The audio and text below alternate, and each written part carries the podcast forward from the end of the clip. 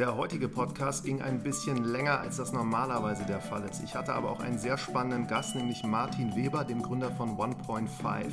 Für mich seit langem immer eine Person, die sehr überzeugt ist von dem, was sie tut und hatte damals eine sehr, sehr gute Entscheidung getroffen, nämlich nach einer kurzen Station beim European Pioneers Program bei dem er das Accelerator-Programm geleitet hat, hat er in das Startup Infarm investiert und ist dann einer der ersten Mitarbeiter geworden. Und was aus Infarm geworden ist, das kann man nachlesen, ist eines der bestfinanziertesten und spannendsten Startups, was Berlin zu bieten hat. Dessen Produkt ist Vertical Farming und Martin hat ein bisschen erzählt, wie sie das damals aufgebaut haben, wie sie die ersten Lebensmittel-Einzelhändler als Kunden akquiriert haben. Und wir sind dann im zweiten Teil des Gesprächs auf OnePoint 1.5 zu sprechen gekommen, ist sein neuestes Projekt, steht übersetzt für 1,5 Grad Erderwärmung, was er zusammen mit Claire Gusko macht. Basierend auf den Erfahrungen und Learnings mit Infarm haben sie sich ein sehr relevantes Problem rausgesucht, nämlich das Thema Plastik. Darüber hat er erzählt, dass sie da ein Supply- und Demand-Modell gebaut haben über die letzten Jahre und sehr viele Gespräche zunächst geführt haben mit FMCG-Lern, die ihnen verraten haben, was sie sich in Zukunft in puncto Verpackung wünschen und auf der anderen Seite viele Forscher und Forschungseinrichtungen Unternehmen kontaktiert haben, die an diesem Thema auch Plastik forschen, an den unterschiedlichsten Lösungen, wie sie auch immer in Zukunft vielleicht aussehen können. Als sie dann durch Zufall eine freistehende Fläche in Hamburg mieten konnten, war das der entscheidende Impuls zur Gründung. Zum Schluss gibt es noch eine ziemlich spannende Hollywood-Anekdote, weil ich ihm nach dem Begriff Schutzpaar gefragt habe und er erklärt hat, wie er damals nach Tel Aviv gekommen ist. Und darunter, so viel kann ich verraten, verbirgt sich eine wirklich witzige Geschichte. Bin sehr gespannt, wie ihr die Folge findet und sage, los geht's.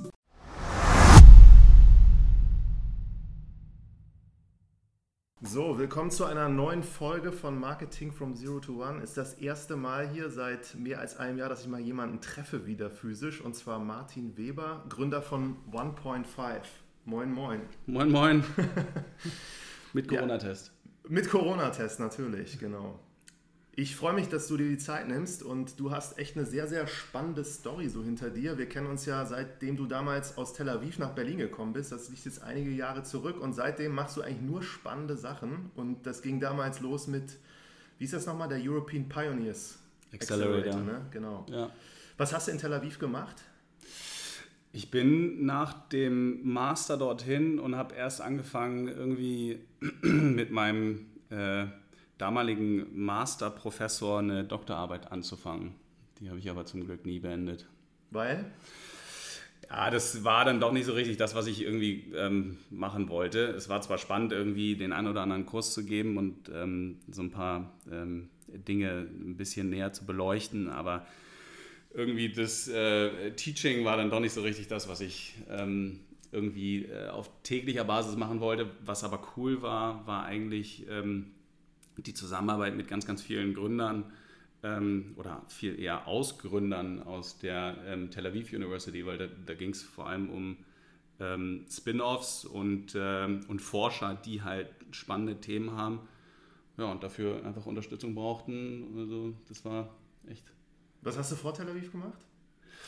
Ach, ganz normal so äh, Master, Bachelor, irgendwie ein bisschen, bisschen Consulting, nichts Spannendes. Ja, und dann bist du nach Berlin gekommen und hast hier so ein Programm geleitet damals, was auch, glaube ich, äh, EU-finanziert war und ihr habt dann hier in Berlin in Startups investiert.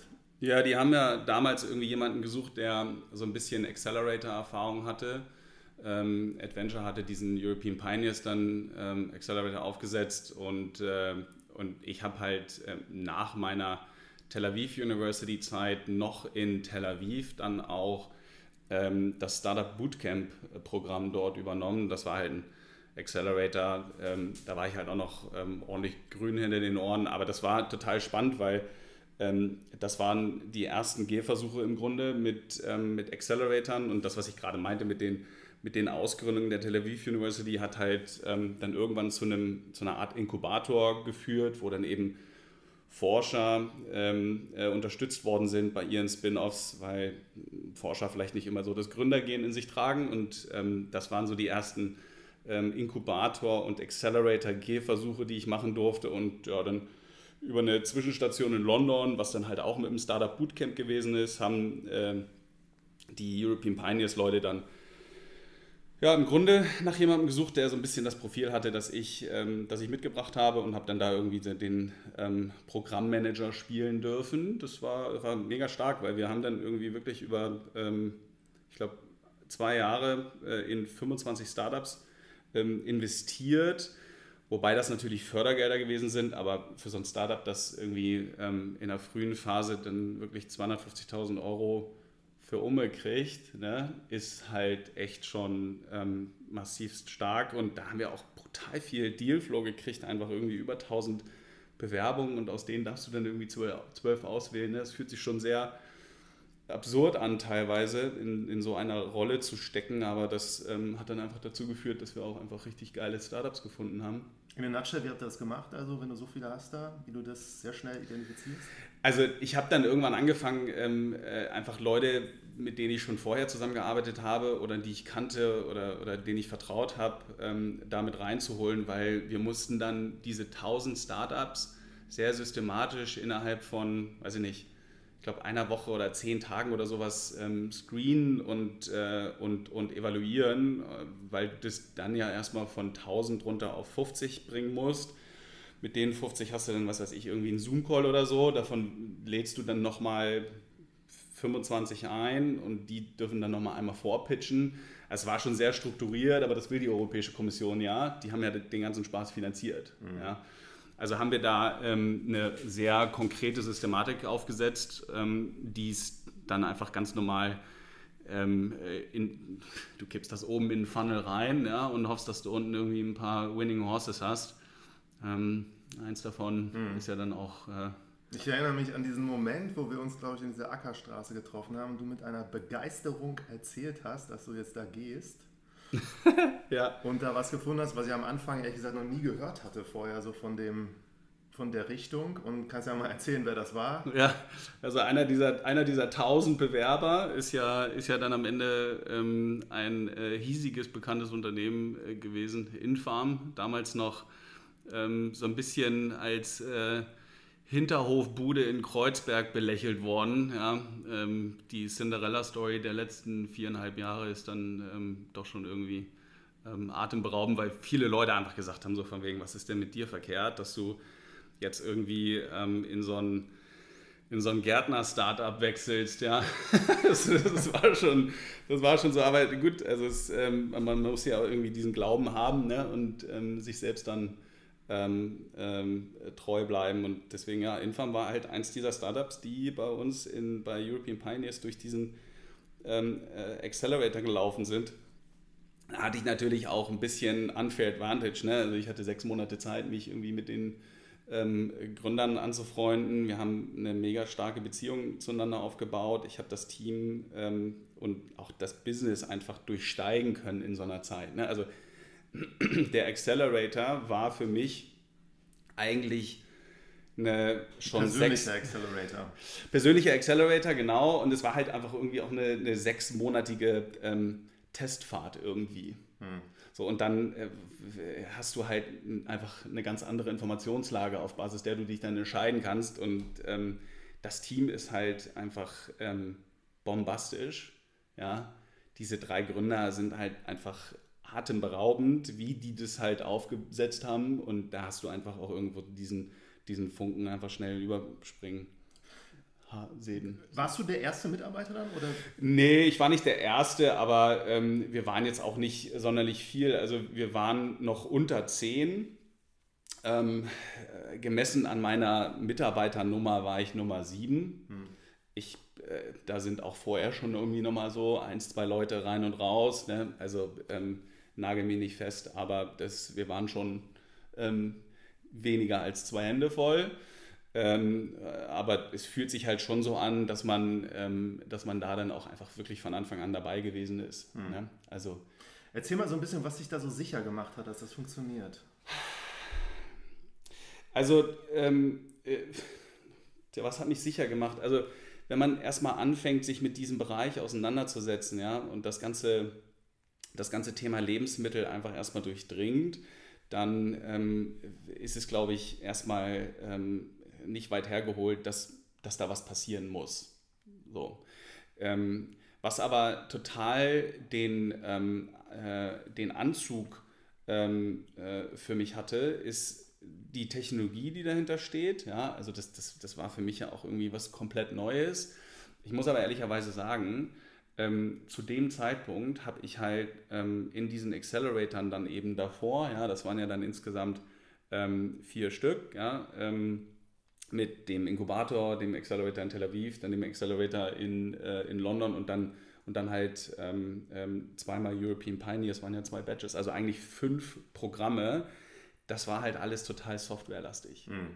Und plötzlich kommt was daher, was auch haptisch ist, was ähm, tangibel ist, wo du halt plötzlich ähm, etwas hast, was, ähm, was auch äh, äh, einfach das, das, das, das ganze Thema Lebensmittel, Technologie ähm, und auch ähm, äh, einfach, ich weiß gar nicht, Marktopportunität greifbar macht. Hm. Ja, und, und, und das sind halt vor allem diese Dinge bei Infarm, ähm, war es dann schon so, dass wir ähm, noch ganz, ganz früh waren. Ja? Irgendwie gerade erst die ersten ähm, Gespräche mit Kunden irgendwie losgingen und dieses, das war halt noch eine, total die Hacking-Phase. Ja? Und dann kommst du da rein und ähm, bist irgendwie einmal komplett durchstudiert. Ja? Ähm, Im Zweifel der Einzige, der einigermaßen gerade ausrechnen kann. Und dann wirst du halt CFO so, so läuft es ja dann irgendwie, wenn du halt noch keine zehn Leute bist. Hm. Ja? Das heißt, ähm, da ergeben sich dann Opportunitäten, da wärst du schön blöd, wenn du die nicht ergreifst. Hm. Ja? Sag so. mal zwei, drei Worte zu diesem Produkt von Infarm. Infarm äh, hat damit gestartet, ähm, äh, im Grunde äh, kleine modulare Gewächshäuser, die halt voll gesteuert sind und auch ähm, miteinander ähm, kommunizieren auf ähm, Softwarebasis, ähm, die in, äh, entwickelt, die in ähm, Frucht- und Gemüseabteilungen von Supermärkten installiert werden.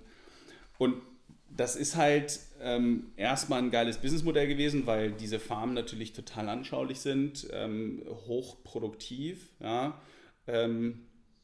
aber hinten raus ist das dann halt auch einfach eher mal ein großes 3D-Plakat. Mhm. Ja du greifst halt ähm, jeden Kunden ab. Die Fläche, die du ähm, mit, so einer, ähm, mit so einem System dort ähm, besetzt in einer Frucht- und Gemüseabteilung von einem Edeka, ähm, da kann Coca-Cola von träumen. Mhm.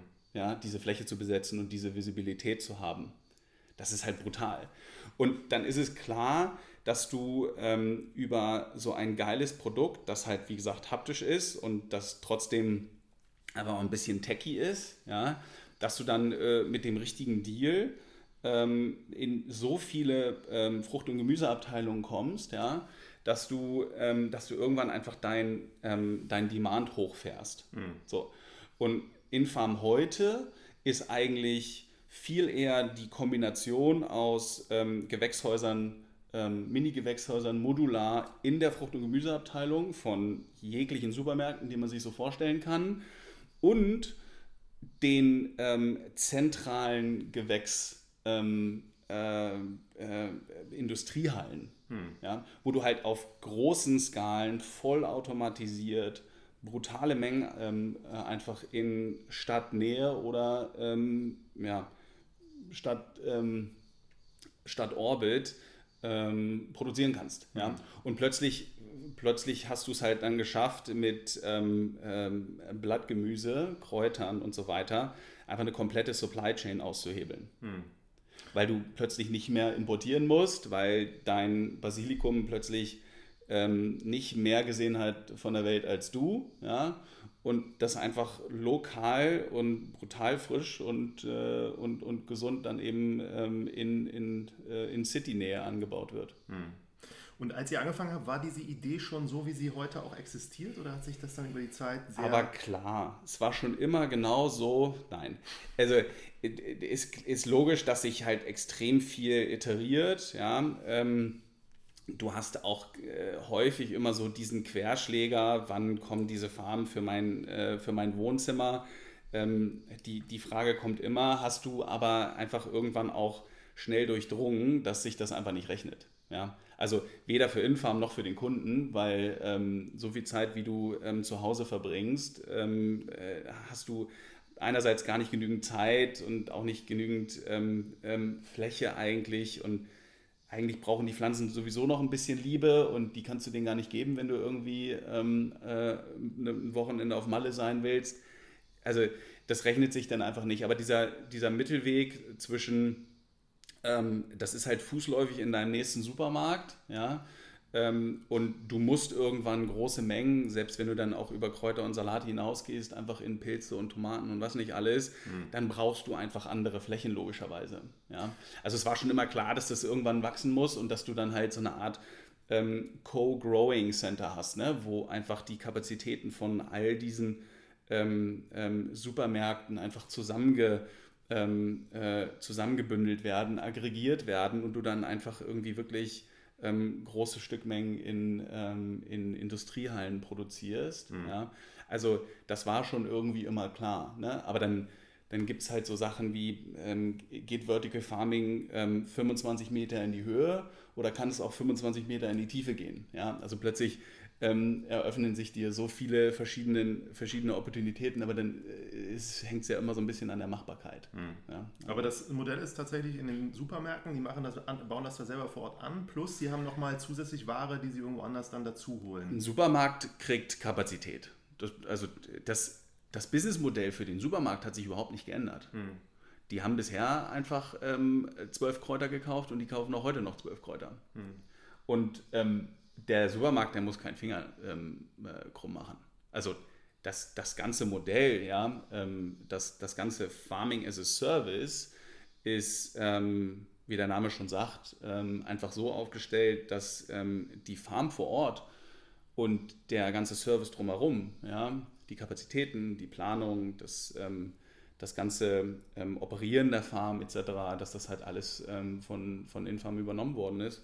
Und das war auch wichtig, einfach weil du somit ähm, extrem schnell in den, ähm, in den Markt reingekommen bist. Mhm. Wenn du dann erst nochmal anfangen müsstest, alle zu trainieren, wie es geht und viel zu lange, ne? Kommst du kommst nicht schnell genug ähm, in, den, in den Wachstum. Deswegen haben wir da einfach auch ähm, entsprechend ähm, diesen Weg gewählt, ähm, der sicherlich ein bisschen steiniger gewesen ist ähm, äh, hinten raus, weil du halt alles finanzieren musst, die komple komplette Op Operation und Supply Chain aufsetzen musst. Aber so wird das ganze Ding dann hinten raus zu einer Cinderella-Story. Hm. Da wollte ich jetzt auch fragen, also es ist eigentlich so das Schwierigste überhaupt in den Handel reinzukommen, wenn du sagst, ihr habt mehr Fläche so als Coca-Cola. Wie habt ihr das denn hingekriegt, da am Anfang das zu verkaufen so? Du hast einen Unique Selling Point. Ne? Also ähm, deine, deine Farm selber ist halt was, was ähm, so ein bisschen äh, noch in den Anfangsphasen des, des Tesla irgendwie auch ähm, äh, der, der, der Vertriebsgrund gewesen ist. Ja? Die Leute reißen dir das aus der Hand, weil sie einfach sowas haben wollen, weil du dich damit eben von dem anderen Supermarkt ähm, die Straße, die Straße ähm, weiter ähm, dich einfach absetzen kannst. Ne? Und wie gesagt, also so eine Farm ist halt einfach eine ähm, unübersehbare Litfaßsäule. Und das ist halt, ähm, das ist halt so ein, so ein, so ein Anziehungspunkt. Ja? Das ist ein, ähm, das ist ein, das ist ein Faktor, der eigentlich über den Vertrieb von ähm, Kräutern hinausgeht, weil du damit einfach einen frische Effekt signalisierst, mhm. der sich auf, den, auf die ganze Frucht- und Gemüseabteilung ähm, umlegt. Ja? Das legt sich auf den Warenkorb um. Ja? Das legt sich auf den, ähm, ähm, auf den Foot Traffic um und so mhm. weiter. Ne? Also insofern, ähm, das ist ja ein absoluter No-Brainer, wenn du bessere Qualität mit so viel Mehrwert für denselben Preis bekommst. Mhm. Es ist ein absoluter No-Brainer. Und äh, wer war der erste Kunde? War das Edeka oder wer hat das? Der erste Kunde war Metro, war die Metro. Ähm, die, haben, ähm, die haben das erste Modul bekommen. Das war noch. Ähm, so ein Cash-and-Carry-Markt da von denen. Genau, ein Wholesaler. Ähm, das war halt äh, das war halt noch ein riesiges Gewächshaus. Ne? Aber ab da hast du dann halt das Produkt irgendwie iterieren können, viel testen können. Du brauchst ja immer einen Kunden, der sich erstmal breitschlagen lässt, irgendwie, an dem du dich dann so ein bisschen ähm, zum ersten Mal ähm, dein, dein Rasieren testen kannst. das haben wir da gemacht. Ne? Ähm, das, äh, das war aber auch wichtig, weil du dann wirklich deinen ersten Proof of Concept hast. Du hast das erste Modul, das man vorzeigen kann. Es ist nicht einfach nur in deinem Kopf oder auf einem Blatt Papier. Und, und jetzt kommt es wieder auf das Haptische zurück. Du kannst halt mal einen Investor da reinleiten und sagen, so sieht das Ding aus. Mhm. Ne? Probier mal diese Pflanze. Und ähm, das, das, ist halt, das ist halt so ähm, anfassen, fühlen, spüren, riechen, ja, schmecken. Ja, darüber kannst du halt auch Leute akquirieren. Ja? Ob das jetzt andere Kunden sind oder, oder Mitarbeiter sind oder Investoren sind oder Partner sind. Hm. Ja? Macht total Sinn. Ja. Sag mal ein paar Eckdaten. Also ihr habt da ja Millionen an Finanzierung auch bekommen. Mhm. Und du bist ja hier in die Rolle reingerutscht, wie dir gesagt hat, da so als CFO hast das da alles maßgeblich mit, glaube ich, bis zum gewissen Punkt auch vorangetrieben. Wie viel war das? Es war ein Team-Effort, klar. Ähm, waren, also so eine Finanzierungsrunde ist ja eigentlich, ähm, sowas zieht sich ja ewig. Ne? Also du hast ja immer äh, ellenlange Prozesse, viele Investoren, brauchst einfach wahnsinnig ähm, viel Support aus dem, aus dem Team heraus. Ähm, die, die Gründer sind ja auch äh, total visionär. Ja? Also ähm, extremst gut im, in der Übersetzung von Visionen in Technologie auch. Ähm, also das sind hinten raus ähm, äh, locker irgendwie äh, 300, äh, 350 Millionen US-Dollar geworden, was einfach ähm, aber über die Zeit auch eigentlich gar nicht mehr so viel klingt, wenn du dann halt in zehn Länder expandierst, dann irgendwie auf 800, mittlerweile sind, sind die, glaube ich, irgendwie schon 1000 Mitarbeiter wächst. Da brauchst du natürlich das entsprechende Kapital, zumal das natürlich auch ähm, nicht gerade, ähm, äh, also zumindest noch nicht Asset Light ist. Ne? Also du hast natürlich noch ähm, viel Infrastrukturkosten hm. für, für, die, für das Farm-Equipment etc. Und die Bewertung ist schon weit über eine Milliarde dann wahrscheinlich, ne? Dazu kann ich leider nichts sagen. Ja. Was wir, als du da raus warst, gab es ja nochmal Finanzierungsrunden, meine ich, und das ging ja irgendwie Schlag auf Schlag. Das, wieder eine. genau, ja. ja. Du, da, da sind, immer, sind immer irgendwelche Artikel, die, ähm, die irgendwelche ähm, äh, horrenden ähm, Zahlen äh, äh, irgendwie äh, um sich schmeißen, aber das ähm, ist, ist auch klar, ne? Also äh, Infam ist logischerweise jetzt eines dieser Unternehmen, die, ähm, die in dieser Region spielen. Mhm. Aber jetzt von der Strategie her, ihr habt das ganz stark über B2B dann gemacht, habt die Händler akquiriert, mittlerweile auch, glaube ich, wie du gesagt hast, global, Kanada, USA. Und äh, wie haben die Endkunden eigentlich davon erfahren, indem sie im Supermarkt das gesehen haben? Oder ist das irgendwann auch so gewesen, dass da Kunden das eingefordert haben von so Supermärkten und das weiß ich gar nicht. Also ähm, äh, es ist ja häufig so, dass du ähm, bei einem Lebensmitteleinzelhändler die Gespräche vor allem mit dem, mit dem Frucht- und Gemüseeinkäufer äh, hast oder beziehungsweise und mit dem ähm, Category Manager. Mhm. Da geht es dann vor allem darum, wie kannst du dich ähm, innovativer, moderner, ähm, frischer, nachhaltiger vor allem ähm, in deiner Frucht- und Gemüseabteilung äh, aufstellen. Die Frucht- und Gemüseabteilung ist ja auch einfach so dieses erste Auffangnetz, wenn du in so einen Supermarkt reinspazierst. Mhm. Ja, da musst du ja immer erstmal durch. Ja. Ähm, das heißt, äh, da, willst du, da willst du die Kunden einfach entsprechend abholen. Ähm, ob die Kunden jetzt danach geschrien haben und die Supermärkte sich jetzt ähm, äh, ähm, dem beugen mu mussten, ähm, kann ich ehrlicherweise nicht sagen. Aber ähm, was halt klar ist, ist, dass du irgendwann einfach so viel Traktion auf das Ding kriegst, dass jeder Supermarkt von dir gehört hat. Mhm. Ja? Und dann dreht sich das von, ähm, äh, von Push zu Pull. Ja? Und dann, äh, und dann, kommen, dann kommen sie zu dir. Aber dann brauchst du auch einfach eine Vertriebsmaschine, die sowas. Äh, und die habt ihr gehabt? Wahrscheinlich die beste ähm, Vertriebssau, die mir jemals, äh, jemals untergekommen ist. Sag mal zwei Worte dazu. Der, der Danny, der ist ähm, phänomenal. Also ähm, ich habe ich hab den in Verhandlungen erlebt. Ähm, ich, ich, ich kann es gar nicht sagen. Der, das ist total speziell, ja. Ähm, ehrlich, herzhaft, aber halt auch richtig knallhart. Ne? Weil, weil die Deals irgendwann einfach so groß geworden sind, da brauchst du jemanden, der, weiß ich auch nicht, das ist, das ist also auf, auf ähm, Vertriebsebene ist das schon fast Magie für mich. Hm. Ja. Also ohne Respekt den großen Größen also mit Respekt natürlich. Ja, klar, mit, mit Respekt, ohne Respekt. Mhm. Ja? also ähm, äh, das, das, ist aber, ähm, das ist aber auch eine, eine, eine, eine Tugend. Ähm, ich, ich, glaube, ich glaube, dass manche dieser Einkäufer das wahrscheinlich auch einfach genossen haben. Die haben das wahrscheinlich wiederum ähm, so, ähm, das hat die angespornt, das hat die irgendwie ähm, so angezuckert irgendwie. Ähm, aber am Ende äh, hat, hat unser Produkt ähm, ja auch immer in die Strategie gepasst des jeweiligen ähm, Retailers. Ja. Also, ne? Cool. Ja, letzte Frage dazu, wo kann man sich das angucken hier in der Gegend oder größeren Städten? Ganz viele Edekas, ähm, Aldis, ähm, Kaufland, ähm, aber also Jetzt jetzt eine Liste. Ich glaube, es gibt bestimmt eine auf der Website. Ja, guter Tipp. Kann man sich das also machen? Gerade die jetzt hier zuhören, die Millionen auf die Website und dann ja, ja, ja, richtig, richtig Traktion auf die Website von den Farm bringen jetzt. Sehr gut. Ja, cool. Und dann irgendwann haben wir uns wieder getroffen, dann hast du von einer neuen Sache erzählt und ja. hast dich entschlossen, jetzt was richtig Eigenes zu starten. Ja. 1.5. 1.5. Erzähl mal über die Idee und wie du darauf gekommen bist.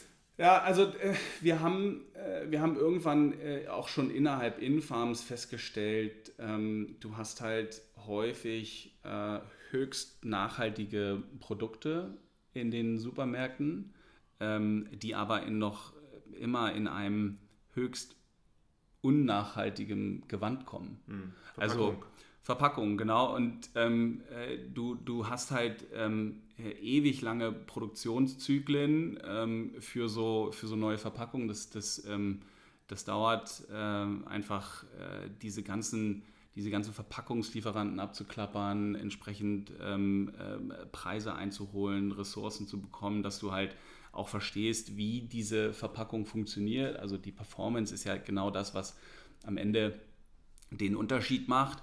Und wenn du halt auch nachhaltig sein willst und nicht einfach ähm, eine, eine wunderschöne ähm, Pflanze in einem äh, äh, nicht so schönen ähm, Plastikgewand ähm, äh, kaufen möchtest, dann, dann weißt du, dass, ähm, dass da einfach noch ein bisschen was passieren muss. Wir haben dann irgendwann festgestellt, dass es ähm, nicht die Lösung am Markt gibt, die du gerne hättest. Mhm. Ja? So Wunschdenken. Ähm, und, äh, und wir haben dann ähm, einfach auch gesehen, dass da, ähm, dass da Bedarf ist. Ähm, haben dann auch ein paar Gespräche geführt mit dem einen oder anderen, ähm, ja, auch Lebens Lebensmitteleinzelhändlern, aber vor allem den ganzen Konsumgüterunternehmen. Und, äh, und da hat sich dann einfach auch bestätigt, dass da extrem viel Bedarf da ist. Zumal diese ganzen großen ähm, FMCGler ja auch mit äh, hanebüchenden ähm, No Plastic by 2025 äh, werben, ne? werben. Und ähm, äh, da fragt man sich, wie die das erreichen wollen. Ja? Denn die Alternativen zu ähm, klassischer petroleumbasierter ähm, ähm, Plastikverpackung sind halt einfach auch noch nicht da, wo sie sein müssen, um dann eben auch massentauglich zu sein. Mhm. Aber das ist nur die eine Seite der, ähm, äh, der Medaille, denn ähm, äh, wo gehst du als erstes hin, wenn du ähm, nach neuartigen, ähm, nach neuartigen Lösungen suchst? Du schaust halt ähm, oft erstmal ähm, auf, äh, auf andere Anbieter, ähm, die sind häufig klein, es gibt auch ein paar große, aber ähm, die, die Lieferkapazitäten sind halt einfach nicht da, wo sie sein müssen. Und vor allem Universitäten und Research-Institute. Mhm. Ja, du fängst dann eben an, ähm, mit der Forschung zu sprechen. Ja? Und ähm, wir mussten dann mit Erschrecken feststellen, dass es extremst viele spannende Ansätze in den Universitäten und Research-Instituten schon gibt. Hm. Die das aber nicht an den Markt geschafft haben. Und dann fragst du dich, woran das liegt. Ne? Und dann ähm, haben wir halt ähm, Interviews geführt und haben ähm, versucht zu verstehen, warum ähm, äh, ja, vielversprechende Ansätze einfach dort in der untersten Schublade landen, nicht in die Anwendbarkeit kommen, nicht die entsprechende Aufmerksamkeit bekommen. Warum ist das so? Ja, einfach weil ähm, Ressourcen fehlen zum einen. Ne? Also ähm, wenn du auf Laborskalen etwas validierst, dann heißt das noch lange nicht, dass das ähm, äh, ready for Primetime ist. Ne? Mhm. Und ähm, Sachen hoch zu skalieren, ja? also genau diese, diese Brücke aus Proof of Concept, also Laborskalen, in Proof of Scale, also Commodity-Skalen, zu ähm, schaffen, benötigt halt Ressourcen, mhm. benötigt Aufmerksamkeit. Und das ist dann halt Kapital und das haben die Universitäten und Research-Institute nicht zwangsläufig. Das ist alles wiederum auf Fördermitteln finanziert. Das Thema hatten wir schon. Ne? Also da stellst du dann fest, dass Fördergelder zwar irgendwie so die Haupteinnahmequelle für so einen Forscher ist, ja, aber der hat ja gar nicht so richtig diese Motivation, das auch über diese, ähm, über diese äh, Schwelle zu, zu, zu drücken. Denn ähm, wie gesagt, ne, der Forscher hat vielleicht nicht unbedingt das Gründergehen in sich schlummern. Mhm. Ja? Der hat wahrscheinlich eher ähm, den Drive, ähm, mehr PhDs ähm, äh, unter sich zu haben, zu, ähm, zu, finanzieren, genau. Der hat ähm, vielleicht ähm, Publikationen ähm, als, als äh, äh, KPI. Der hat eventuell seine Zitate ja, oder Zitierungen, wie sagt man das?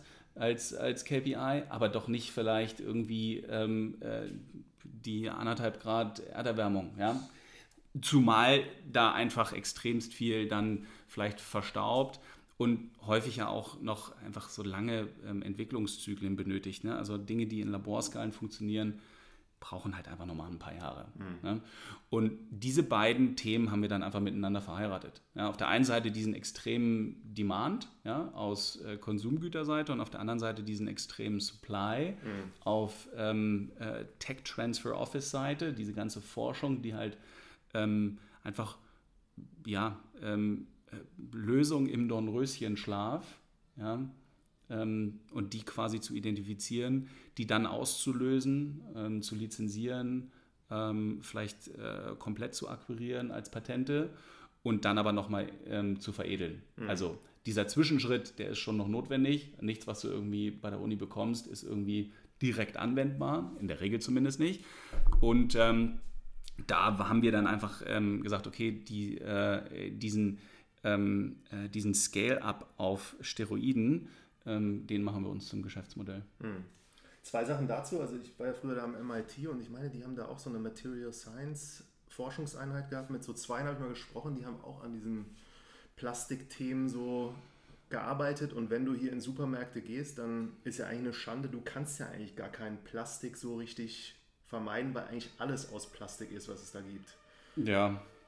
Ja, also es gibt schon, es gibt schon Lösungen, es gibt ähm, total viele innovative Unternehmen da draußen. Ähm, ähm, ich selber bin von diesem One-Product-Company-Ansatz weg. Ja? Ähm, ich glaube, dass die Lösung irgendwo eine Mischung aus ähm, Systematik und Statistik ist. Ja? Weil ähm, ich, ich könnte jetzt eine Lösung identifizieren und mein ganzes Business darum bauen, mhm. aber dann ist es total binär. Ja? Entweder das funktioniert oder es funktioniert nicht.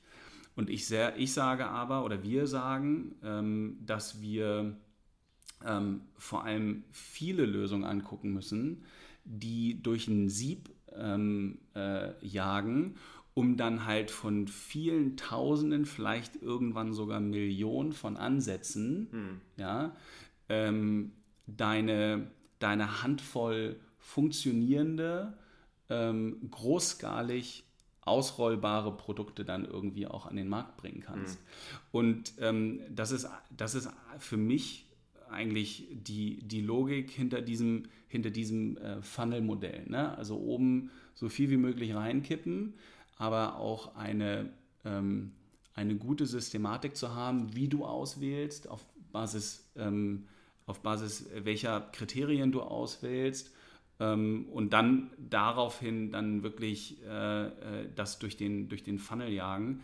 Ähm, zumal diese ganzen Ansätze, die wir jetzt momentan scouten, ja immer auf konkreten Anwendungsbeispielen der Konsumgüterunternehmen ähm, basieren. Mhm. Das heißt, wir gehen jetzt nicht einfach irgendwo äh, stumpf raus, das kann natürlich mal vorkommen, ähm, gerade so in der frühen Phase, aber wir versuchen schon irgendwie sehr akribisch auf Basis ähm, von, von einer Marktopportunität oder sogar sehr konkreten Kundenopportunität zu arbeiten. Hm. Ja? Also ähm, Konsumgüterunternehmen gibt uns äh, einen, einen Brief, ja, und den nutzen wir dann, um entsprechend Lösungen zu, ähm, zu identifizieren und die dann eben auch auszulösen und zu veredeln. Hm. Jetzt verstehe ich aber so darunter, dass äh, die Konsumgüterunternehmen euch bezahlen die euch dafür oder machen die das nicht? Weil das ist ja schon abstrakt noch ein bisschen, wenn du ja. da gar keinen. Ja, das ist, das ist die, das ist die ähm, große Überlegung gewesen. Ne? Also ähm, wir wollen halt kein, ähm, kein Auftragsforschungsunternehmen ähm, sein. Ja, das heißt, wir gehen eigentlich an diese, an diese Konsumgüterunternehmen und sagen, pass auf, teilt eure kühnsten Träume, Verpackungsträume, ja, mit uns. Ähm, no risk. Ja, ihr müsst dafür nicht bezahlen, ihr müsst einfach nur ähm, offen ähm, für, für die Lösung sein, die wir euch dann bringen. Und ähm, man ist verwundert, wie sehr die sich dann öffnen können. Also die. Wer spricht da mit euch dann? Was sind das so für Leute oder Funktionen? Das sind die, ähm, das sind häufig die Verpackungs, äh, die Verpackungsteams. Ja, ähm, das können auch mal ähm, die, die Marken- und Brandteams sein. Ja, die ähm, arbeiten ja sehr eng miteinander zusammen. Aber das sind dann vor allem wirklich so, dass die internen ähm, Packaging R&D-Teams. Hm. Ja. Und die arbeiten halt an spannenden Sachen und für die ist das dann eben ähm, eher ein No-Brainer, dann auch ähm, äh, ihre, ähm, ihre konkreten ähm, äh, Cases mit uns zu teilen, was für uns halt super gut ist, weil wir die, ähm, diese ganze äh, Entwicklungsopportunität, die wir ja dann ähm, auf unseren äh, Schultern tragen, entsprechend in so eine äh, kommerzielle Opportunität einbetten können. Mhm. Das heißt, wir wissen, wofür wir arbeiten, wir wissen, wie groß diese, ähm, dieser, dieser äh, vertragliche Zukunftswert dann ist. Hm. Aber wenn du, wie kommst du an die ran? Also ruft man da an oder? Ja, also äh, wir haben jetzt versucht, ähm, erstmal so ein bisschen über ähm, das engste Netzwerk zu gehen. Es gibt ähm, viele von denen, die wir entweder aus unserer vorherigen Zeit schon kannten, ähm, Familie, Freunde. Ja, muss ja immer erstmal die finden, die auch dran glauben, die ähm, äh, dann entsprechend auch sagen, pass auf, komm, ähm, äh, weil du es bist. Ja, also so geht es dann am Anfang los. Ähm, ähm, mittlerweile ist es so, dass wir teilweise auch einfach Intros bekommen, weil wir einfach Investoren haben, die, ähm, die verstehen, dass sie ihren Mehrwert ähm, leisten sollen und dann ähm, uns entsprechend connecten. Ähm, manche von denen sind vielleicht auch ähm, Geschäftsführer von solchen Unternehmen und bei uns investiert. So, das ist dann auch eine, ähm, äh, eine, eine, kurze Leitung. Hm. Cold Calling machen wir momentan eigentlich nur ähm, auf Supply-Seite, also Tech Transfer Offices. So auf der ähm, Demand-Seite, da haben wir ähm, äh, jetzt irgendwie, keine Ahnung, 20, 25 Targets, viel mehr können wir überhaupt nicht ähm, ähm, bearbeiten momentan. Selbst von denen ähm, äh, sind, die, sind die Product Specs äh, sehr häufig deckungsgleich. Hm. Das heißt, ein Shampoo-Unternehmen ein Kaffeeunternehmen und ein ähm, Ketchup-Produzent braucht im Zweifel ähnliche Performance-Parameter für die Verpackung. Ähm, und das trifft sich dann natürlich. Ne? Also das ist dann wieder so dieser kleinste gemeinsame Nenner. Ähm, der ähm, muss dann irgendwo erstmal identifiziert werden, weil die Gas, ähm, Wasser und, und, und ähm, äh, Luftdurchlässigkeit für ähm, Shampoo-Beutel, für Kaffeebeutel und für Ketchup-Beutel oder Mayonnaise-Beutel ist halt einfach sehr, sehr deckungsgleich. Und da ähm, hast du dann halt einfach ähm, hm. drei, vier, fünf Vögel mit einem Stein. Muss ich trotzdem noch eine Stufe zurückfragen da? Ich finde, das klingt alles mega spannend, aber ich frage mich die ganze Zeit, wie geht sowas los? Also du quatscht mit irgendwem anders und dann kommt ihr so in dieses Problem rein und dann hast du auch deine Mitgründerin und ihr habt das dann gestartet und sag mal ein paar Eckdaten, wo ihr jetzt gerade seid und ich weiß, ihr habt auch eine Finanzierungsrunde gemacht. Ja, also ähm, Claire, meine Mitgründerin, ja, ähm, war auch bei Infarm. Ja. Wir haben die letzten fünf Jahre also schon sehr eng miteinander zusammengearbeitet, ähm, sind äh, äh, durchaus unterschiedliche Typen, also gerade so vom, vom Hintergrund auch her. Ähm, sie selber ist Juristin, hat ähm, bei Infarm aber Wachstum und Strategie geleitet.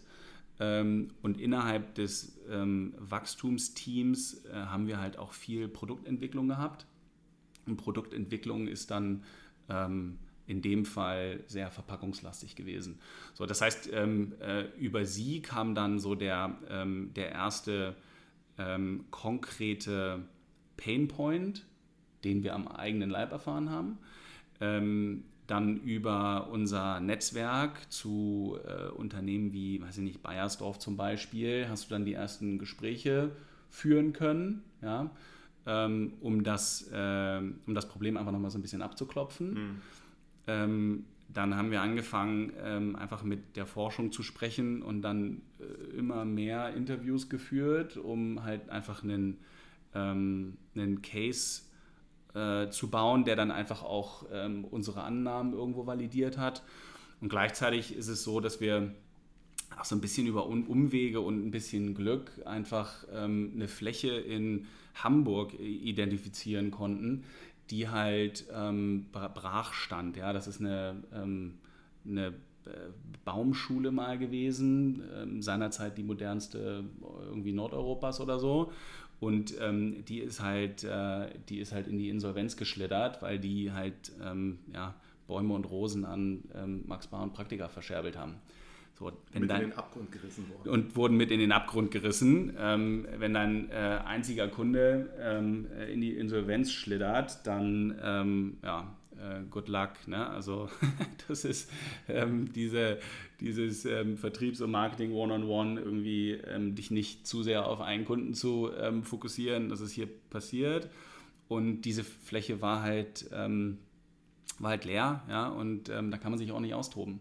So, und dann haben wir halt gesehen, dass da entsprechend viele, viele Hektar Gewächshäuser und, und Betongebäude, die halt für ja, dann einfach ähm, diese Mittelskalen, die wir zur Validierung und Veredelung der, der, der Lösungen benötigen, ähm, einfach vorrätig halten. Und das war total spannend, dass wir dann einfach irgendwie plötzlich auch ähm, unser Modell des ähm, Supply und Demand, das ich ja schon erklärt hatte, ja, plötzlich auch ähm, physisch so ein bisschen in diese, ähm, äh, in dieses, ja, diesen Biotech-Campus irgendwo so ein bisschen ähm, einbetten können. Ne? Mhm. Also die Fläche, die du brauchst, um eben auf Mittelskalen zu produzieren, weil es eben auf Laborskalen vielleicht funktioniert hat, ja, musst du es jetzt eben auf, ähm, auf äh, Technikumgröße oder äh, Pilotanlagengröße validieren.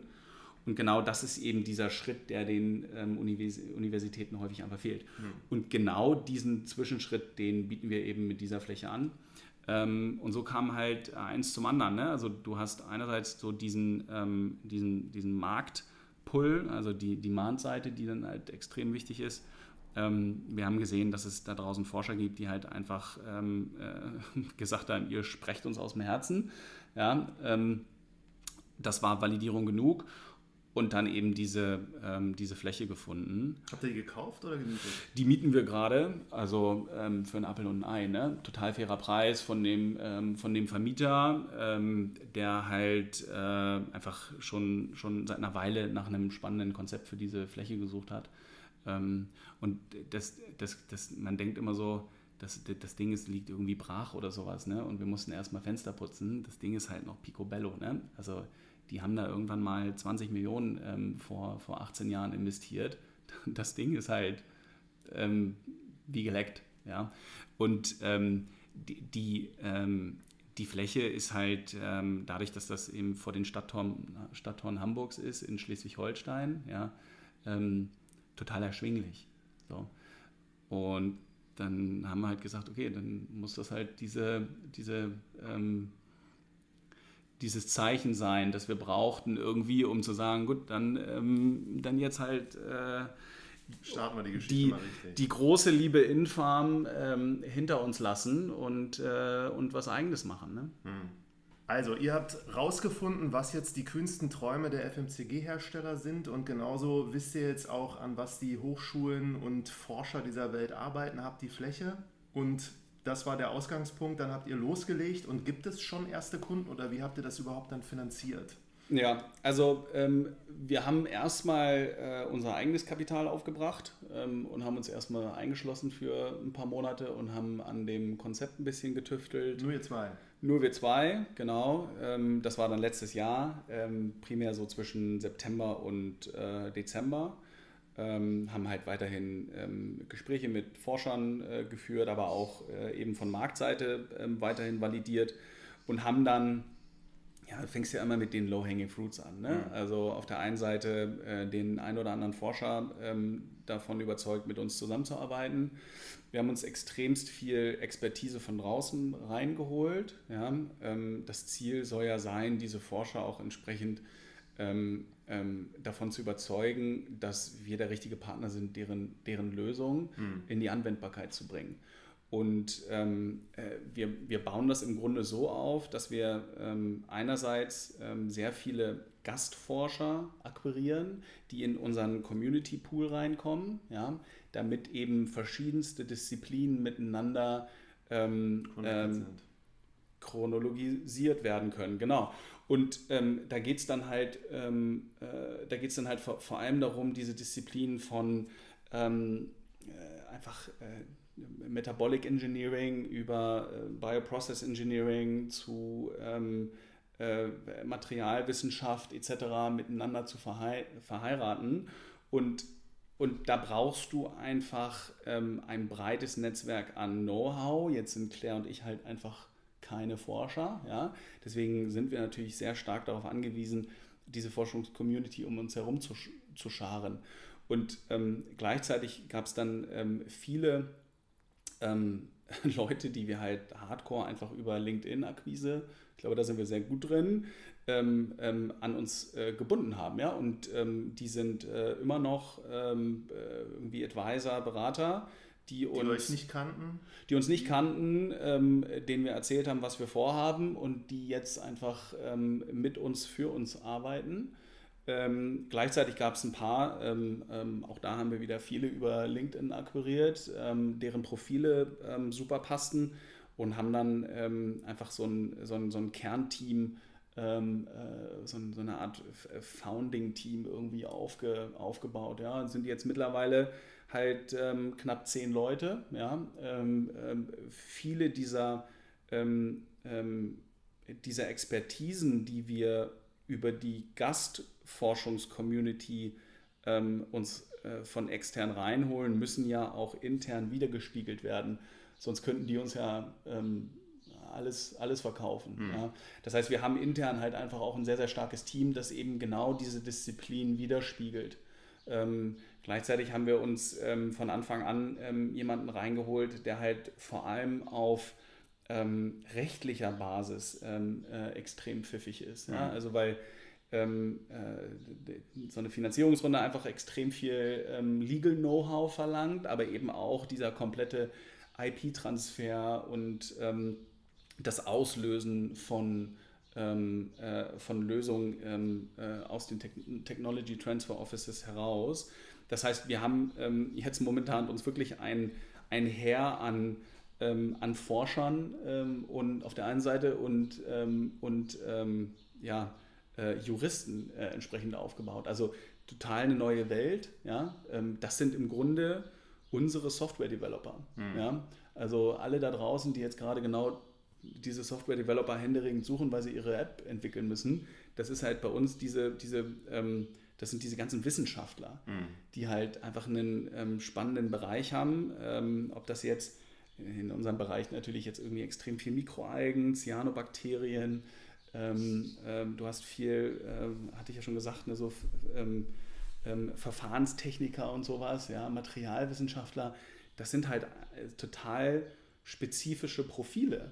Ja? Ähm, sind die auf LinkedIn unterwegs? Ja, also die, ja, sind sie schon. Vor allem so die, äh, äh die, die Mittelalten, ja, also unser Alter, ja, eher mein Alter. Du bist jünger als ich. ja. Ähm, und äh, äh, ja, die sind da unterwegs und das funktioniert auch sehr, sehr gut. Ähm, aber die ziehen sich natürlich selber an. Und das ist halt das Geile. Also wenn du irgendwo ähm, einen, einen Community-Faktor ähm, in, deine, in deinen Hiring-Prozess mit ähm, ähm, implementieren kannst, dann musst du das machen. Ne? Und ähm, genau so kommt das dann auch. Ja? Also dass, dass die sich halt gegenseitig ähm, vorschlagen. Die lesen ja, die lesen ja gegenseitig ihre Paper. Mhm. Das machen die ja, weil die das spannend finden. Und das ist halt das, das, das Beeindruckende. Ne? Also die, die, die, die finden sich dann ähm, äh, sprechen sich gegenseitig an, ziehen sich an, ja, ähm, und, und, und so. Und so exponentiert sich dieser, dieser, ganze, dieser ganze Community Science ähm, Pool irgendwo. Ähm, und, äh, und das mussten wir erstmal irgendwie so ein bisschen in Gang treten. Ne? Also mhm. äh, auch so Leute zu finden, die du nicht überzeugen musst, sondern die eigentlich schon als Überzeugte kommen. Mhm.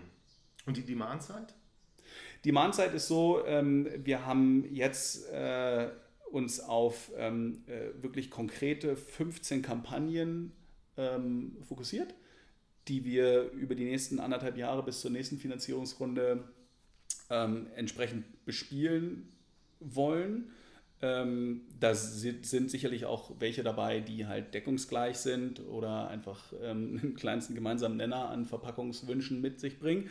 Aber ähm, da, sind viele dabei, ähm, die uns ähm, schon bekannt waren, die uns nah sind, ähm, wie gesagt, über Family und Friends, aber auch irgendwie so ein paar Investoren. Ne? Also wir haben eine untypisch, untypisch, ähm, untypische Runde ge, ge, geraced, glaube ich.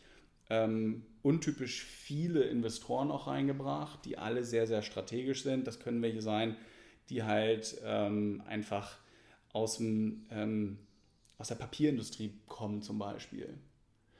Weil äh, Papier halt einfach irgendwie eine sehr, sehr elegante Verpackungsalternative sein kann, wenn mhm. du Papier entsprechend Performance-Parameter ähm, äh, gibst, die, ähm, die einfach notwendig sind. Ja? Mit denen zusammenzuarbeiten, ähm, das sind konkrete Beispiele. Ja?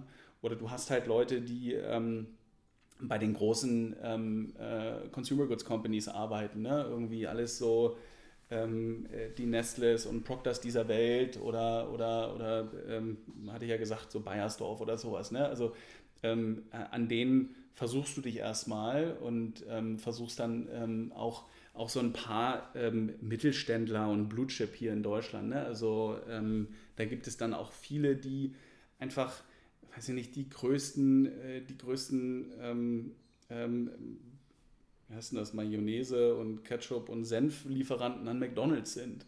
So, und ähm, Verpackung hast du ja überall. Total. Ja? Und äh, die dann abzugreifen und da ähm, spezifische ähm, äh, Cases draus zu bauen, das ist das halt, was wir jetzt auch irgendwie gerade machen. Aber ihr kriegt noch kein Geld von denen bisher. Genau, wir kriegen noch kein Geld. Ähm, wir wollen das ehrlicherweise auch nicht, mhm. ähm, weil sobald die uns bezahlen, wollen die die Lösung natürlich auch exklusiv für sich beanspruchen. Mhm. Wir wollen Nachhaltigkeit, aber keine Exklusivität können, gönnen. Die verdient sie einfach nicht. Ja, die also nutzen das, heißt, das für ihren Wettbewerbsvorteil wahrscheinlich dann auch zur Differenzierung, wenn sie sowas hätten, anstelle, dass das so eine breite also wir wollen ja, wir wollen ja, dass eine Lösung auch ähm, an deren ähm, Wettbewerber ver verkauft werden kann mhm. von uns. Weil wir wollen kein Großproduzent werden, der dann diese Lösung ähm, äh, wirklich ähm, äh, ausrollt, sondern wir wollen es halt so weit bringen, dass es eben ein lizenzierbarer Blueprint wird, eine Blaupause, die du dann halt an, in die Industrie geben kannst. Mhm. Die Industrie soll ja den, die, die Skaleneffekte generieren. Die mhm. Industrie soll ja seine ähm, Produktions- ähm, äh, nicht anpassen müssen, nur weil wir jetzt irgendwie mit einer spannenden Lösung daherkommen, sondern unsere Lösung muss in die existierende Supply Chain passen. Mhm. Drop-in-Solution. Ja?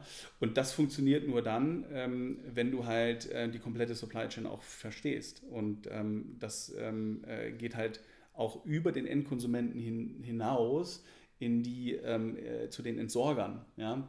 Äh, die Recyclingunternehmen, ähm, die Abfallwirtschaft und so weiter. Mhm. das muss halt alles mit in unsere ähm, äh, Entwicklung mit, ähm, mit eingebunden werden. Und der Grund, warum wir dann eben, äh, eben nicht ähm, momentan von denen finanziert werden wollen, ist, weil du dann, ähm, ja, du committest dich dann eben, ähm, musst dann liefern, ja. Wir lassen uns so einfach noch ein bisschen Freiheit und die Lösung ist dann eben auch unsere.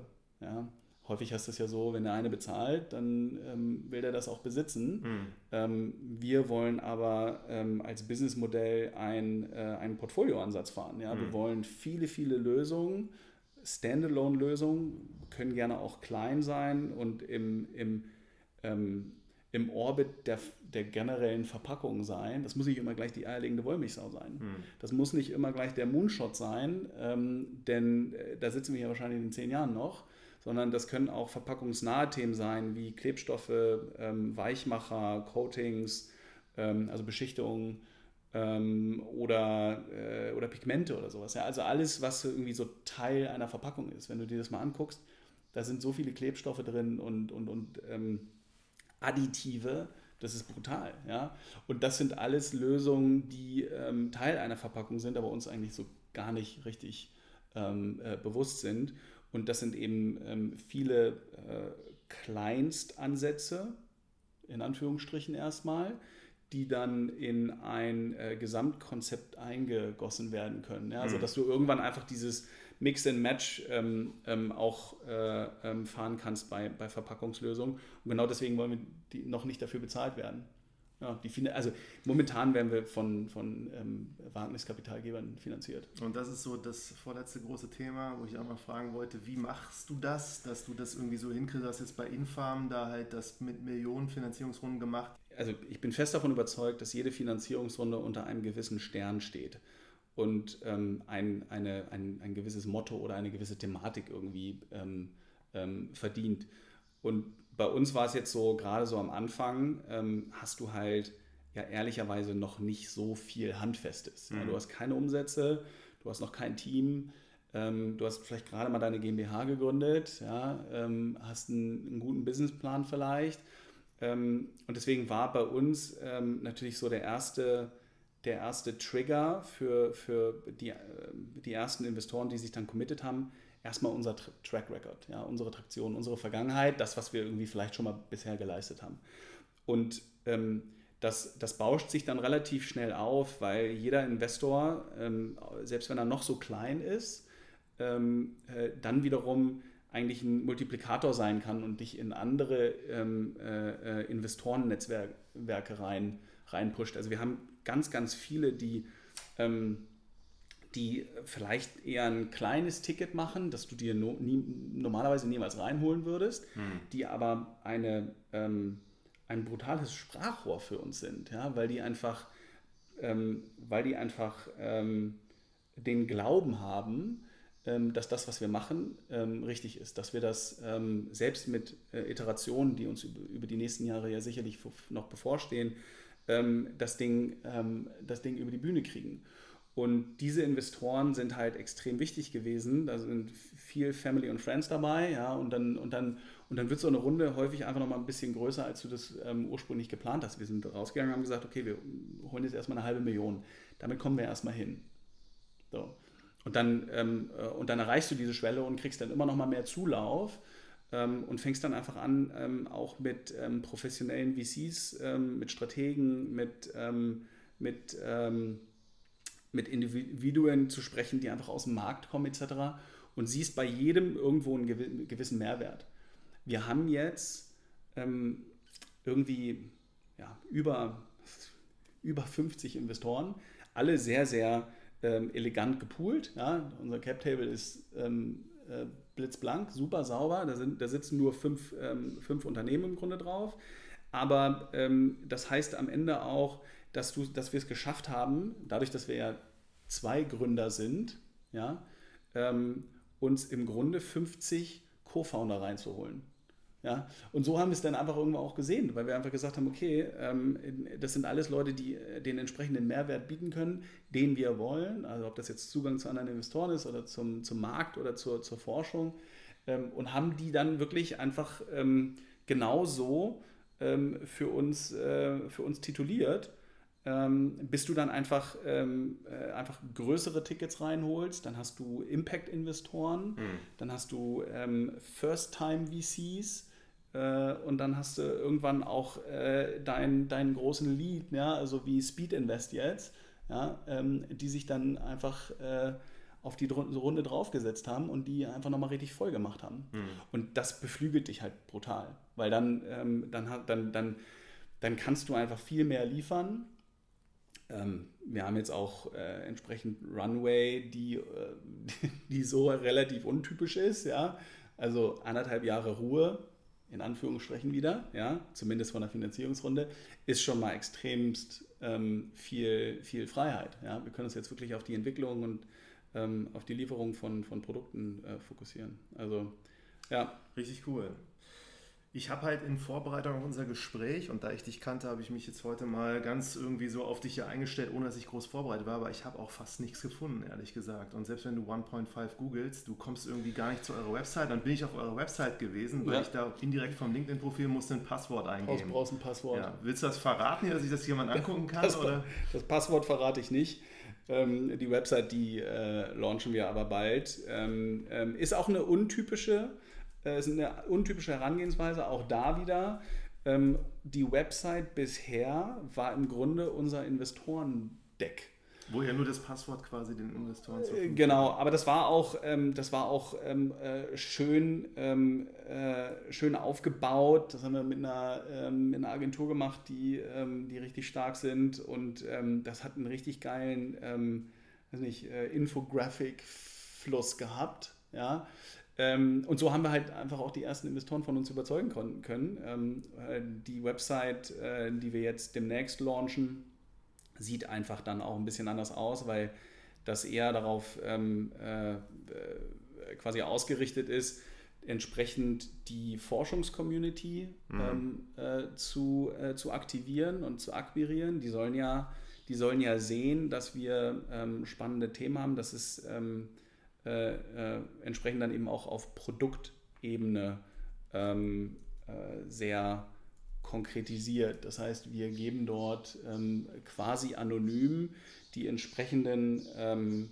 die entsprechenden Kampagnen, von denen ich gesprochen habe, äh, preis und zeigen, daran arbeiten wir. Das hier ist unsere derzeitige Kohorte. Da kannst du ähm, Teil von werden, weil wir natürlich jetzt unseren ähm, Dealflow-Kanal entsprechend ähm, äh, optimieren wollen und die Website ist genau ein, einer dieser Hebel dafür. Ich ja. bin total interessiert, was man jetzt dahinter sieht und ich habe sie jetzt geöffnet. Ah, also dir, dir gebe ich gleich den, äh, das, das Okay, aber du willst nicht nochmal irgendwie so, weil ich stelle mir das gerade vor, wie so ein Buch, gibst du jemanden und der hat wirklich nur den Code, um das zu öffnen ja. auf einmal öffnet sich Es ist jetzt Welt. halt mittlerweile auch äh, ein bisschen outdated, ähm, äh, deswegen. Ja, ja. letzte Frage nochmal, haben wir jetzt gar nicht drüber gesprochen, Algen sieht man jetzt auch auf dieser Website.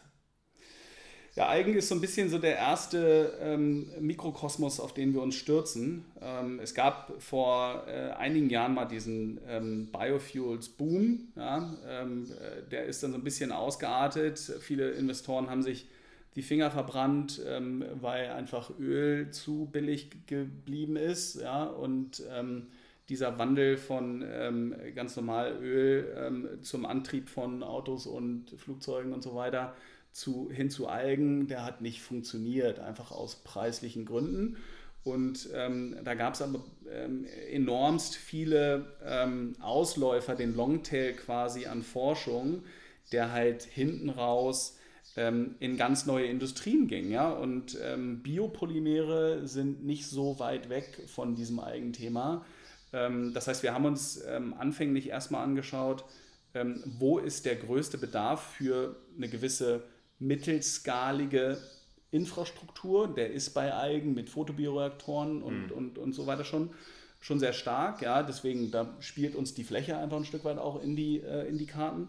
Ähm, Algen sind aber auch ähm, äh, die, äh, die, die ältesten Organismen auf, die, Organismen auf diesem Erdboden und ähm, sind äh, wahnsinnig ähm, äh, äh, spannend, weil sie einfach ähm, für, verschiedene, ähm, für verschiedene ähm, äh, Träger ähm, äh, sehr, sehr gut verwendet werden können. So, und ob das jetzt Stärke ist oder Proteine sind, du, du kannst halt aus diesen, aus diesen Einzellern die, diese Lösung bauen, die wir brauchen. Ja? Also, und das, das geht dann halt einfach auch über, ähm, äh, über die äh, Biochemie hinaus, denn heutzutage gehst du ja auch ähm, äh, einfach schon an die, ähm, an die Genetik von, ähm, äh, von, von solchen Algen und kannst sie dann entsprechend trainieren, das zu tun, was du, was du von ihnen willst. Mhm. Ja? Und ähm, wir wollen von denen halt ähm, alternative Verpackungslösungen. Und das geben die uns und die Forschungscommunity ist extrem close und, äh, und äh, da, da war einfach die größte Opportunität. Deswegen haben wir da die, ähm, die beste Schnittmenge gesehen. Man darf echt gespannt sein, was ihr da so in den nächsten Jahren auf die Beine stellt. Ja. Allerletzte Frage. Ich habe in Vorbereitung bin ich auf dein About äh, irgendwie Profil gekommen und da steht auch nochmal irgendwas mit Schutzpaar. Und ich dachte, vielleicht sagst du auch nochmal so zwei Worte, was du wirklich Leuten mit auf den Weg geben würdest, was du irgendwie gelernt hast über die letzten fünf Jahre oder noch viel weiter zurück. Stark, ja. Chutzpah. Chutzpah. Ja, ja, genau. das steht da noch. Das stimmt. Ähm, also das, das äh, wow. Ähm, gut vorbereitet. Also Chutzpah ist die Story gewesen, die ich in meinem Master zur Basis meiner Masterarbeit gemacht habe. Habe eine Story äh, gelesen ähm, und äh, die hat mich dann äh, dazu verleitet, äh, nach Israel zu gehen, ähm, weil äh, Chutzpah halt den, ähm, äh, den, den Israelis nachge, nachgesagt wird. Ja? Ähm, hart aber herzlich, so nach dem Motto. Die Story ist, ähm, die kann ich eigentlich kurz erzählen. Ich glaube, es ist, äh, ist wahrscheinlich witzig. Ähm, das war nämlich eine Story, die, die, die ging da, die, die war so ein bisschen so, dass ähm, irgendwann in den, ich weiß gar nicht, 50ern oder 60ern war ähm, in Hollywood ein, ähm, ein, das neue Sternchen, das neue Hollywood-Sternchen ähm, am äh, Hollywood-Himmelszelt ähm, mit irgendeinem äh, damaligen an, Promoter, Promoter ähm, beim Candlelight Dinner und der und, und dieser ähm, der wollte sie halt sein, ja, der wollte sie unter Vertrag nehmen und der Name von diesem Typen war Swifty Lazar. Und dieser Typ, ähm, der wollte die wirklich ähm, äh, äh, von sich überzeugen. Er war auch irgendwie äh, neu in Hollywood und hat aber gesehen, so sie ist, sie ist der, der, der nächste Star. So. Und sie war aber ein bisschen ähm, skeptisch und er hat sie nicht so richtig sein können. Und dann ist er irgendwann, ähm, das, das sind so diese Zeiten, so runder Tisch, ja, weiße Tischdecke, Kerze in der Mitte. Und ähm, äh, er hat sie einfach nicht so richtig ähm, ähm, überzeugen können, ist dann irgendwann auf Toilette, weil die Band, das war ja so diese Zeiten, hast du irgendwie so eine, so eine Band, die dann irgendwie spielt, dann ist er auf Toilette gegangen und, ähm, und hat dann äh, überlegt, wie er weitermacht. Und dann ähm, stand plötzlich dieser äh, der Sänger von dieser Band neben ihm. Und ich stelle mir das so vor, dass die dann halt am Pissoir standen. Und ähm, Swifty, das ist so, so, eine große Hornbrille, ja, irgendwie so ein laufender Meter, ähm, steht dann neben ähm, Frank Sinatra. Das war nämlich der Typ, der irgendwie gerade auf der Bühne gewesen ist. Ja. Und ähm, der, der sagt dann, Frank, du musst zu mir an den Tisch kommen, du musst ähm, ähm, einmal Hallo sagen, das überzeugt diese Frau ähm, krass von mir. Die, das zeigt einfach, dass ich gut vernetzt bin. Und Frank wollte eigentlich nur irgendwie eine Zigarette rauchen, hat gerade Pause gemacht und pinkelt dann. Und ähm, Swifty, ich stelle mir das dann so vor, der geht dann irgendwann auf die Knie und betet den an. Ja? Ähm, komm bitte an den Tisch. Und dann, äh, und dann sagt irgendwann Frank so, alles klar, gut, kein Thema. Ähm, wie heißt du, Frankie? Alles klar, ich komme gleich vorbei. Ja? Frankie geht dann zurück, setzt sich hin, ja, ähm, und dann äh, ähm, kommt Frank Sinatra aus der Toilette und geht nicht zurück auf die Bühne, sondern geht schnurstracks durch diesen ganzen, durch dieses ganze Restaurant. Ähm, äh, äh, hält dann die Hand zu Frankie und sagt, hey Frankie, um, ähm, how's it going? Und äh, Frankie sagt so, oh Frank, not now, I'm super busy right now. Und, und wedelt ihn dann so weg, ja, und dann Frank Sinatra quasi ähm, abzuwatschen, ja, hat dann dieses ähm, Hollywood-Sternchen offensichtlich so krass überzeugt. Und das war diese Story, die ich gelesen habe, wirklich so. Und ähm, das stand unter dem, äh, unter dem äh, Stern des Chutzpah und das passte dann in meine Disruptive Entrepreneur ähm, Arbeit. Wie geil. Und das, und das hat mich dann irgendwie so ähm, ge, äh, geflasht, dass ich gesagt habe, so, das muss ich irgendwie rausfinden. Sind die wirklich so? Ja, dann hatte ich irgendwie ähm, ein paar, ein paar Monate später hatte ich dann ein One-Way-Ticket nach Tel Aviv und ähm, der Rest ist, äh, ist Historie. Ja, sind wir wieder beim Anfang. Sind wir wieder beim Anfang. genau. Ja, echt geil. Ich danke dir, dass du dir die Zeit genommen hast. War ein relativ langes Gespräch. Ich danke ja. auch diesem Vogel aus dem Innenhof, der sich auch rege beteiligt hat hier in den letzten ja. 50 Minuten. Der hat auch viel zu sagen. Ja, und äh, ich wünsche euch viel Glück und bin echt gespannt. Vielleicht können wir das in zwei, drei Jahren mal auf so ein Update wiederholen. Unbedingt. Vielen Dank.